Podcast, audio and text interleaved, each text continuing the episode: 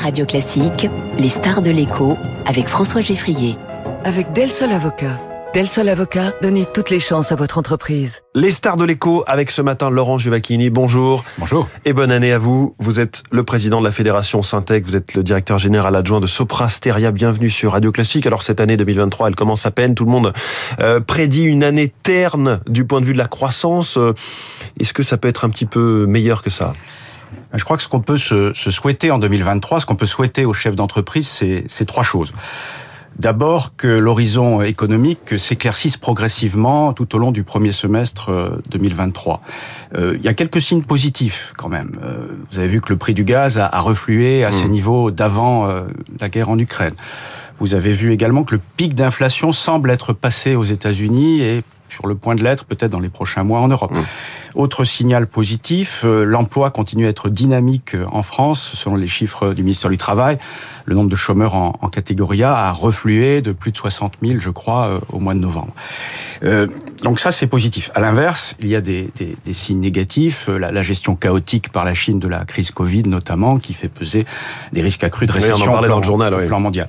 Deuxième, deuxième souhait, je crois, c'est au plan national, hein, que la, la, réforme des retraites, vous en parliez, soit menée à bien maintenant rapidement et, et dans des conditions qui ne mettent pas en péril l'activité la, économique du pays. Et puis le, le troisième souhait que j'aurais, il est au plan européen cette fois, c'est qu'on apporte, comme on a su le faire pendant la crise Covid, vous vous en souvenez, des réponses fortes et coordonnées au niveau européen. Euh, pour répondre au problème du, du prix de l'énergie, mais aussi pour répondre à Joe Biden et, et, à son Inflation Reduction Act. Le protectionnisme, hein, pour le dire autrement c'est on peut le dire comme ça, c'est 400 milliards de dollars injectés dans l'économie américaine qui font oui. peser un gros risque, si on ne fait rien d'équivalent euh, au niveau de l'Union européenne, sur l'industrie euh, européenne en, en entraînant l'ensemble des investissements outre-Atlantique. Est-ce que le numérique, ce secteur euh, que vous représentez d'une certaine façon, se porte mieux quoi qu'il arrive? Alors, je représente effectivement le numérique, mais aussi l'ingénierie, oui. le conseil, la formation professionnelle, 80 000 entreprises. Ça, c'est pour la Fédération Syntec que vous présidez Absolument. Mmh. Euh, en tant que président de la Fédération Syntec, c'est 80 000 entreprises, 1 200 000 salariés. Ce secteur, globalement, se porte bien, le numérique en particulier, mais pas seulement. Oui. Nous créons chaque année, euh, dans la branche, les 80 000 entreprises de la branche créent de l'ordre de 50 000 emplois nets par an. Donc euh, mmh. la conjoncture est toujours porteuse pour nous, à la fois parce qu'il y a cette transition numérique, cette transformation digitale qui concerne toutes les entreprises, nous travaillons pour toutes les entreprises et notamment pour l'industrie, mais aussi parce que euh, les besoins en matière d'ingénierie environnementale, par exemple, sont euh, oui. croissants. Et, et, justement, au niveau de la fédération euh, Syntec, vous poussez pour que la France redevienne, je vous cite, industrieuse et apprenante. C'est-à-dire, qu'est-ce que vous mettez derrière ces deux mots? Ben, vous savez tous qu'on se remette à bosser, hein, en quelque sorte. ouais, bosser plus, mais bosser mieux aussi. Euh, vous savez qu'on a deux tristes records au sein de l'OCDE, nous Français. D'abord, on est le pays où on travaille le moins tout au long de la vie. Euh, on entre plus tard sur le marché du travail, on est plus souvent au chômage, même si ça va un peu mieux, et puis on, on, on sort plus tôt. Là, il y a des réponses qui sont euh, apportées par le gouvernement qui vont dans le bon sens. Hein. Évidemment, l'apprentissage, euh, la réforme de l'assurance chômage, la réforme des retraites, nous en parlions. Mais nous sommes aussi malheureusement, et c'est moins connu, le pays où nous, euh, un des pays les moins productifs au sein de l'OCDE. Et là, ça pose un vrai problème de compétences.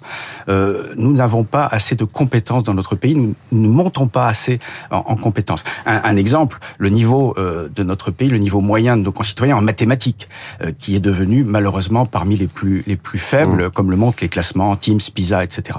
Donc nous avons la nécessité de, de monter en compétences. Pour ça, il n'y a pas le choix. Il faut rapprocher le monde de l'éducation et le monde de l'entreprise. Si on fait pas ça, on va pas pouvoir euh, orienter les jeunes vers euh, les vrais métiers qui comportent énormément de débouchés. Et si on ne devient pas plus industrieux, c'est-à-dire avec une activité économique plus forte et plus apprenant, c'est-à-dire euh, en, en, orientant les jeunes vers les métiers qui ont des débouchés, on ne pourra pas malheureusement financer à la fois notre modèle social, on y tient tous, euh, notre réindustrialisation et notre réarmement en matière de défense, et puis évidemment les, les investissements considérables que vont nécessiter, que va nécessiter mmh. la transition écologique. Rapprocher l'école de l'entreprise, c'était un petit peu l'un des chantiers amorcés à la fin du quinquennat précédent, déjà sous Emmanuel Macron, mais c'était d'un autre ministre euh, de l'Éducation nationale. On verra si, euh, si on peut avancer sur, sur, sur ce domaine-là. Euh, la réforme des retraites, je, je vous suis, vous êtes donc 100% pour Nous sommes pour. Je crois que le MEDEF aura l'occasion mercredi, par la voix de son président Geoffroy Roux de Bézieux, de redire l'importance que nous attachons à, à cette réforme. je pense qu'il faut maintenant la, la, mener à bien mmh. sans délai. il faut qu'on travaille un peu plus, progressivement un peu plus, un peu plus tard. Par ailleurs, que dites-vous sur la réforme cette fois de l'assurance chômage? On a appris hein, là, pendant, pendant les congés de fin d'année cette idée de réduire de 40% la durée d'indemnisation si le chômage devait passer sous la barre des 6%. Je crois que le principe de, de, de moduler euh, la durée d'indemnisation en fonction du taux de chômage est un principe que l'on peut tout à fait euh, comprendre et, et, soutenir en ce qui nous concerne. Il est logique que lorsqu'il y a énormément de, de besoins euh, en emploi, et c'est le cas dans notre pays, et que le taux de chômage diminue, euh, les, les, chômeurs soient euh, incités à reprendre encore plus vigoureusement le travail. C'est d'ailleurs le cas de la grande majorité d'entre eux qui ne souhaitent qu'une chose, c'est retrouver du travail l'un des défis autour de ces questions de chômage, d'emploi, de formation et puis de résilience de l'économie euh, en 2023, ça va être le, défi des compétences. On voit à quel point euh, toute l'économie, pas seulement loin de là, secteur de, la restauration, mais vraiment tous les secteurs euh, sont en mal de recrutement, ne n'y arrivent pas. Comment est-ce que on peut traiter ce sujet des compétences?